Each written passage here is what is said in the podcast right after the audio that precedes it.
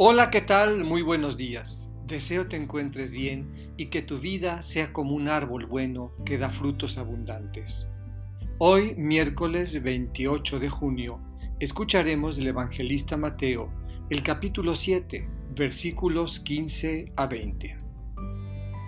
Del Evangelio según San Mateo. En aquel tiempo, Jesús dijo a sus discípulos, Cuidado con los falsos profetas se acercan a ustedes disfrazados de ovejas, pero por dentro son lobos rapaces. Por sus frutos los conocerán. ¿Acaso se recogen uvas de los espinos o higos de los cardos?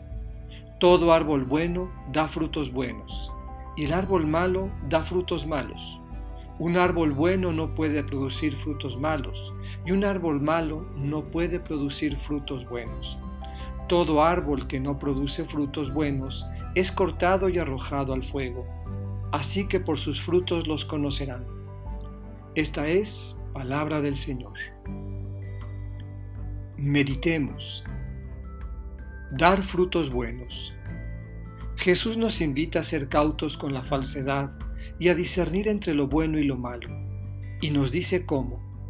No se trata de hacer reflexiones complejas o sofisticadas investigaciones, sino mirar con detenimiento y profundidad lo que una persona produce a lo largo de su vida, a través de sus actos, pensamientos y palabras, para conocer así la bondad, la maldad o la falsedad de su corazón. Por sus frutos los conoceremos y nos conocerán.